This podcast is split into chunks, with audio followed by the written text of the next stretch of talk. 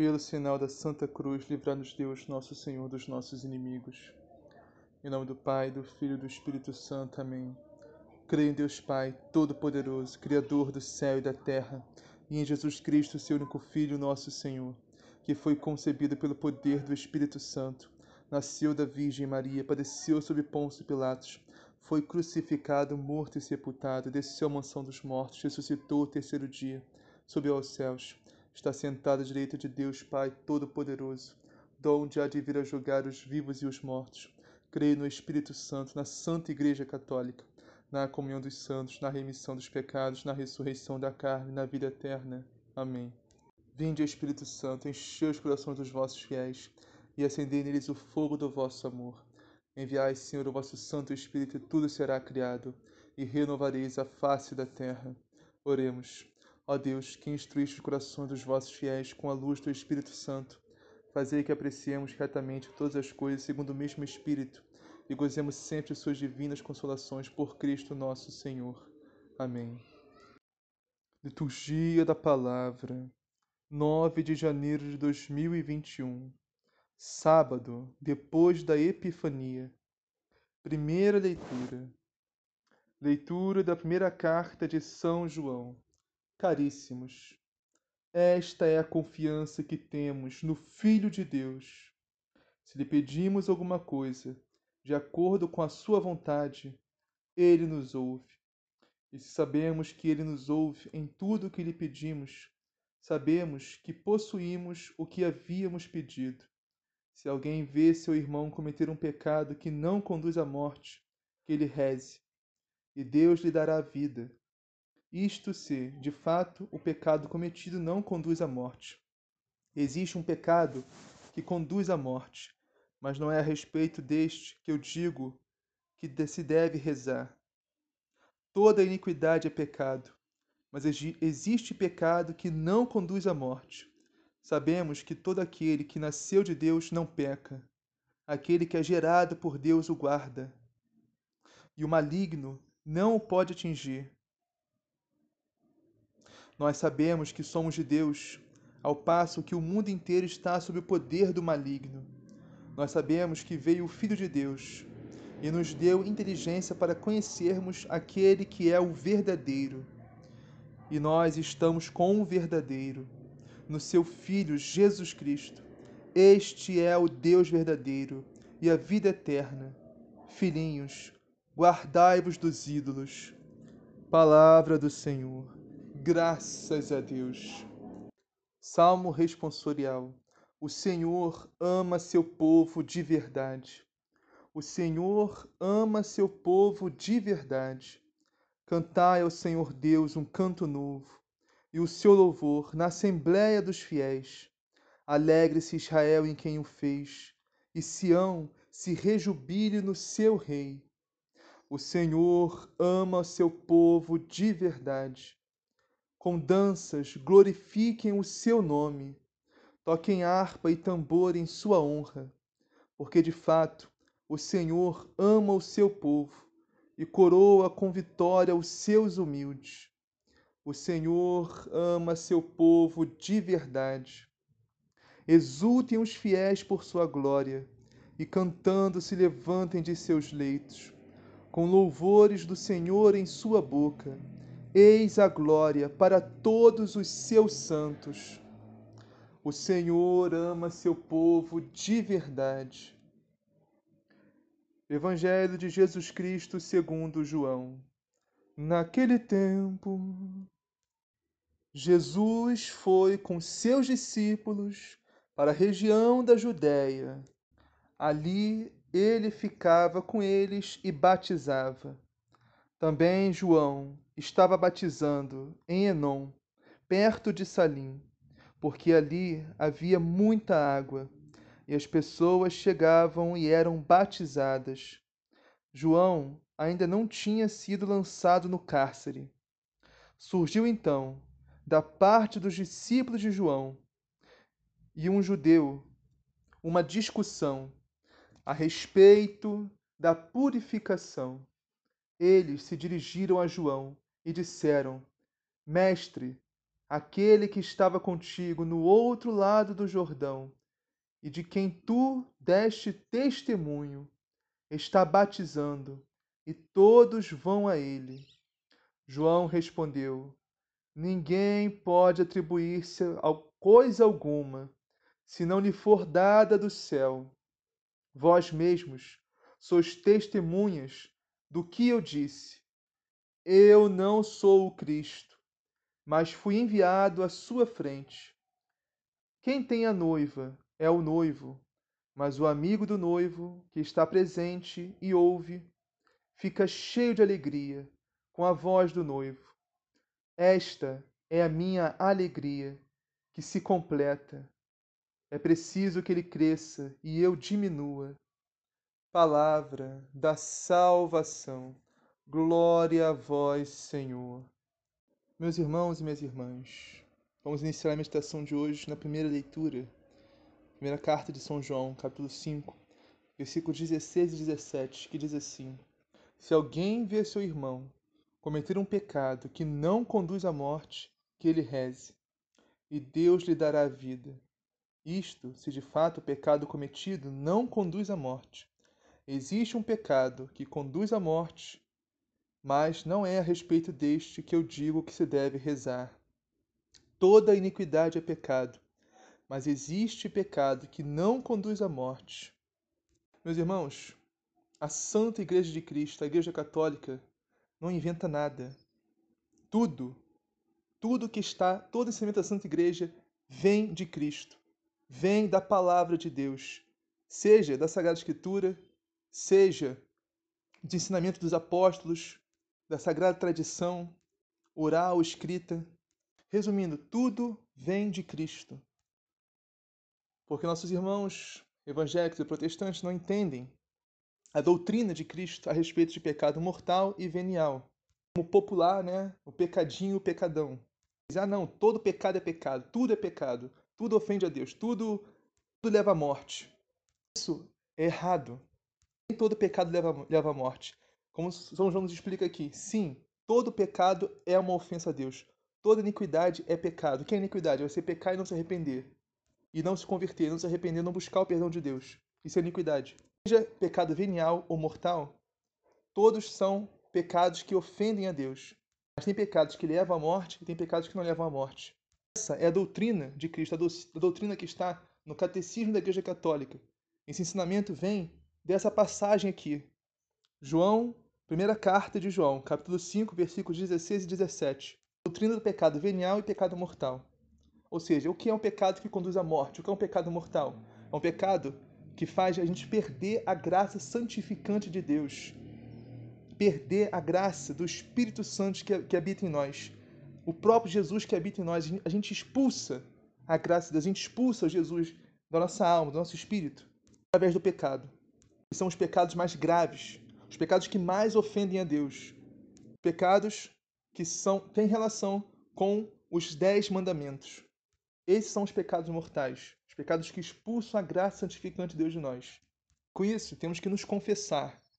Temos que confessar esses pecados ao sacerdote para que sejamos absolvidos pelo próprio Cristo que age no sacerdote. Com isso, recuperar a graça de Deus, a graça santificante de Deus, nossa alma, nosso espírito, o próprio Jesus Cristo, o Espírito Santo de Deus habitando em nós. Pecado venial são os pecados que não levam à morte, ou seja, que não expulsam a graça de Deus de nós. Pecados que cometemos todo dia, como uma impaciência, uma imperfeição, uma palavra atravessada, uma gula no almoço ou na janta, comer um pouco demais, talvez dormir um pouco demais, mais que necessário, falta de paciência com o próximo, um mau pensamento, um mau sentimento, desde que não sejam alimentados, consentidos e colocados em prática depois, são pecados veniais.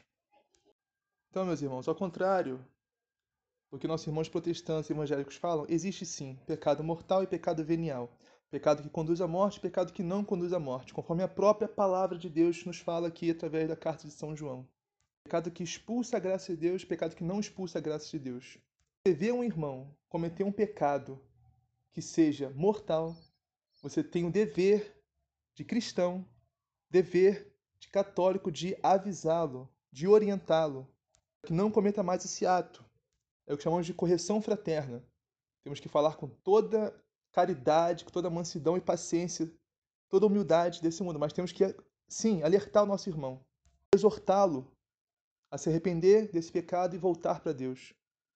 Se a gente vê nosso irmão cometer um pecado venial, um pecado que não não leva à morte, não conduz à morte, não expulsa a graça de Deus, temos que orar por esse irmão. É isso que a palavra de Deus nos, ensina hoje. Então, meus irmãos, essa é a diferença entre pecado mortal e pecado venial. Se cometemos um pecado mortal, expulsamos a graça de Deus de nós, temos que nos confessarmos para recuperarmos essa graça de Deus. Através da confissão, com o sacerdote que age em persona Cristo, na pessoa de Cristo, nos absolve nosso pecado. Se cometemos um pecado venial, oramos a Deus, pedimos perdão de Deus. Entramos no nosso quarto, fechamos a porta, ajoelhamos e oramos ao Senhor pedindo perdão pelo nosso pecado. E também, durante o ato penitencial de toda a Santa Missa, nós recebemos o perdão de todos os nossos pecados veniais, mas o mortal só confessando. O último versículo dessa leitura, que é o 21, que diz assim: Filhinhos, guardai-vos dos ídolos. O que são os ídolos, meus irmãos? Ao contrário do que nossos irmãos protestantes e evangélicos acreditam, pensam e falam, nós católicos não somos idólatras, nós não idolatramos, não colocamos nada nem ninguém no lugar de Deus, porque isso é um ídolo. É algo que você coloca no lugar de Deus. E isso pode ser uma pessoa, um objeto, qualquer coisa que colocamos no lugar de Deus. Antigamente, podemos ler isso no Antigo Testamento, eram feitas estátuas de ouro e prata de animais de pessoas. E as pessoas se prostravam diante dessas estátuas, dessas imagens. E diziam que eram deuses, que eram Deus. Então, isso era idolatria antigamente. Hoje em dia não existe mais isso. Dificilmente você vai achar isso hoje em dia aqui. Graças a Deus o cristianismo tomou parte de todo, quase todo mundo. E ao contrário do que nossos irmãos protestantes e evangélicos pensam, acham e pregam por pura ignorância, então temos que ter caridade deles e explicar isso para eles. Não, nós não adoramos imagens. Não são ídolos as imagens de Nossa Senhora, dos santos. Não, a gente não atribui divindade a essas imagens. Não, não são deuses. Os santos para nós não são deuses. Nossa Senhora para nós não é Deus. Não são ídolos. São apenas imagens de servos e servas de Deus que dedicaram sua vida inteira ao Cristo, homens e mulheres que edificam nossa fé, que devemos nos espelhar, tomar como exemplo e modelo, porque eles tomaram como exemplo e modelo o Cristo durante toda a sua vida, porque o nosso maior modelo, nosso maior exemplo é Jesus Cristo. Portanto, devemos nos espelhar em quem se espelha em Cristo. É simples assim, não é tão difícil entender. Então, meus irmãos, por mais que não tenhamos mais aquela idolatria braba do Antigo Testamento, né? De fazer estátuas e ídolos de animais, de pessoas e dizer que é Deus. Tem outro tipo de idolatria hoje em dia, que é a idolatria que existe. Isso aí eu tenho que falar, que é verdade, é um fato. Existe sim na Igreja Católica, assim como existe na Igreja Protestante, na Igreja Evangélica, que é a idolatria do dinheiro, a idolatria do sexo, a idolatria do eu, a idolatria do si próprio. Nós viramos idólatras nós mesmos. Nós colocamos as coisas materiais, as coisas do mundo, o dinheiro na frente de Deus. A gente coloca os prazeres mundanos, nosso próprio prazer acima de Deus. Isso é idolatria. Tudo e qualquer coisa que a gente coloca acima de Deus. Quando Deus diz não faça e você faz, você já está sendo idólatra. Você está se colocando acima de Deus. Você está tá se achando melhor que Deus. Achando que sabe o que é melhor para você antes de Deus. Mas, em suma, meus irmãos, não podemos negar que hoje em dia, no mundo em que vivemos, os maiores ídolos que existem nesse mundo são, sim, o sexo e o dinheiro. Faz as pessoas se perderem, se perderem, se afastarem de Deus cada vez mais. Esses são os maiores ídolos dos tempos modernos. Só para ficar bem claro, para encerrar essa leitura, o assunto da imagem. Porque no Antigo Testamento fica bem claro né, que é proibido construir imagens. Mas por que, que Deus proibiu construir imagens no Antigo Testamento? E no Novo não é mais proibido? Primeiro, porque no Antigo Testamento eles criavam imagens de ídolos, né? realmente ídolos mesmo. É, estátuas de gente, de animais que diziam que era Deus, que eram deuses. Mas mais do que isso, porque Deus ainda não tinha se revelado. Deus não tinha revelado sua imagem. Então qualquer coisa que a gente construísse, dissesse que era Deus, era mentira. Deus não tinha se revelado ainda. Mas em Jesus Cristo, Deus revela a sua imagem. Portanto, meus irmãos, não é mais proibido construir imagens. A imagem de Deus é Jesus Cristo. E ele se revelou a nós. E nós não adoramos as imagens. Nós não adoramos nem a imagem de Jesus, a gente não adora imagens. Quando a gente se ajoelha, não está adorando a imagem de Nossa Senhora, nem de Jesus, nem de nenhum outro santo ou santa. A gente venera as imagens, porque é a diferença entre venerar e adorar. Adorar é apenas a Deus. Só Deus que adoramos. A Jesus Cristo, a Santíssima Eucaristia, que é corpo, sangue, alma e divindade do nosso Senhor Jesus Cristo. Adoramos ao Santíssimo. Isso sim é adoração. Adoração só a Jesus, só a Deus, só ao Espírito Santo. Veneração a Nossa Senhora e todos os santos. Pesquisem a respeito de latria, dulia e hiperdulia. Explica melhor isso. Então vamos finalizar no Santo Evangelho de hoje, que está em João, capítulo 3, versículos 22 a 30. O Evangelho nos fala: Alguns discípulos de João estavam discutindo com o judeu a respeito da purificação.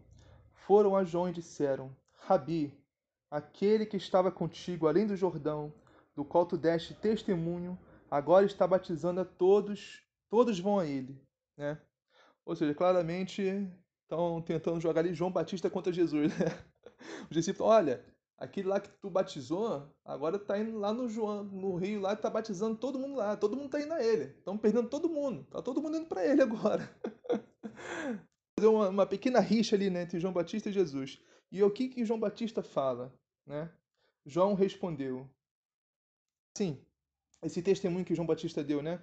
Aquele que estava contigo além do Jordão e que tu, tu deste testemunho, agora está batizando, todos vão a ele o testemunho que João deu quando Jesus veio ser batizado. Jesus disse, João Batista disse: Eis o Cordeiro de Deus, aquele que tira o pecado do mundo.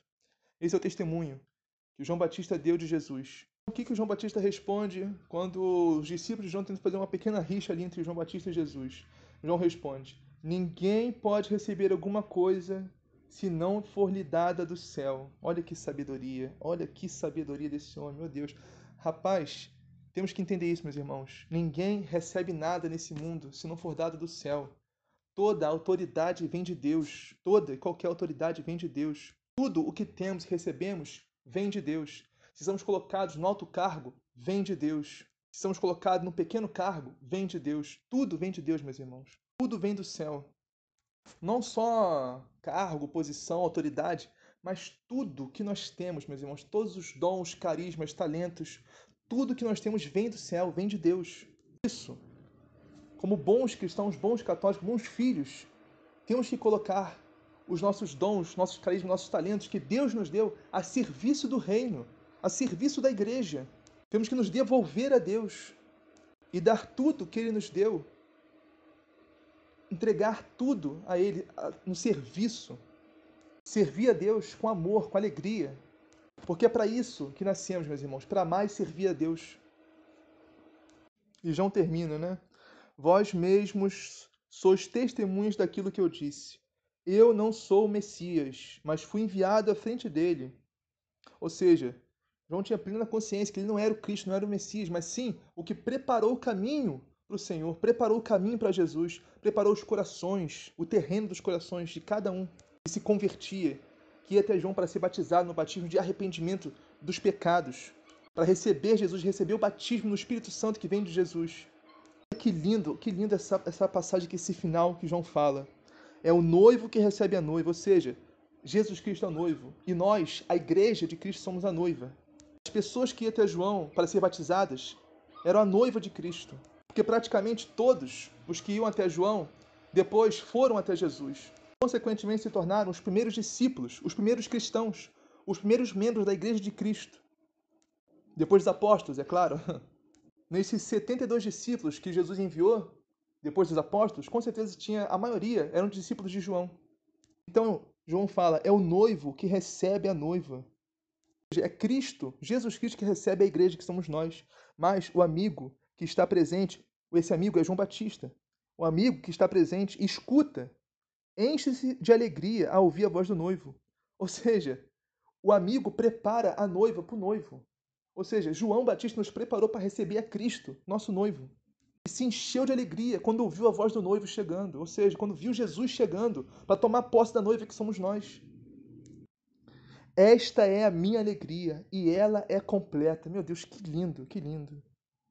A alegria de João Batista foi nos preparar para receber a Cristo, preparar a noiva para receber o noivo, e essa alegria é completa. E a felicidade de João Batista é a felicidade do noivo, meus irmãos. Da mesma forma, a nossa felicidade tem que ser a felicidade de Jesus. Devemos largar os ídolos, largar os pecados, tudo aquilo que nos afasta de Deus, porque isso entristece a Jesus, porque ele sabe que o pecado nos destrói, o pecado nos leva à morte, à morte eterna, ao inferno, condenação ao inferno. A nossa felicidade tem que ser a felicidade de Jesus, meus irmãos. E para finalizar essa maravilhosa frase mais linda que João Batista disse, é preciso, é necessário que ele cresça e eu diminua. Olha que lindo, meus irmãos. Olha que lindo, que lindo. Olha, os discípulos de João Batista estavam tentando fazer uma rixa ali, uma intriga entre João Batista e Jesus. E João Batista, na humildade, na alegria de ver o noivo recebendo a noiva, diz: é preciso que ele cresça, que Jesus cresça e eu diminua. Que... meus irmãos, temos que falar isso também, meus irmãos, que nem João Batista. Temos que dizer isso todo santo dia. É preciso que Jesus cresça e eu diminua. Dentro de nós, é preciso que Jesus cresça, que Deus cresça em nossa alma, no nosso espírito, na nossa vontade, no nosso coração, na nossa mente. É preciso que Jesus cresça e nós diminuamos. Nós, nossas paixões, nossas vontades, nossos desejos, mais inclinações, tudo aquilo que pode nos afastar de Deus, pode nos conduzir talvez até a morte no pecado mortal.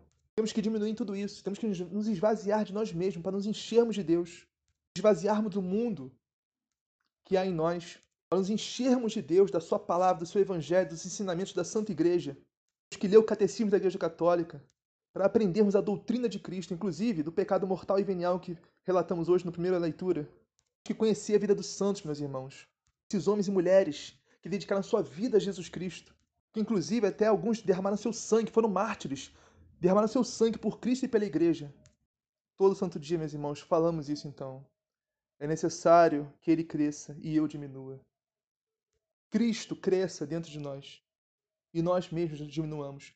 É necessário que o Espírito Santo de Deus, a natureza divina de Cristo, cresça em nós, nossa natureza humana diminua. Necessário que o Espírito Santo de Deus cresça em nós, nosso próprio espírito diminua. Até chegarmos ao ponto de falar como São Paulo falou: Já não sou eu mais que vivo, é Cristo que vive em mim. Assim seja, amém. Pai nosso que estás no céu, santificado seja o vosso nome. Venha a nós o vosso reino, seja feita a vossa vontade, assim na terra como no céu. O pão nosso de cada dia nos dá hoje, perdoai as nossas ofensas, assim como nós perdoamos a quem nos tem ofendido. E não os deixeis cair em tentação, mas livrai do mal. Amém. Ave Maria, cheia de graça, o Senhor é convosco, bendito sois vós entre as mulheres. Bendito é o fruto do vosso ventre, Jesus. Santa Maria, Mãe de Deus, rogai por nós, pecadores, agora e na hora de nossa morte. Amém. Glória ao Pai, ao Filho e ao Espírito Santo, assim como era no princípio, agora e sempre, por todos os séculos dos séculos. Amém.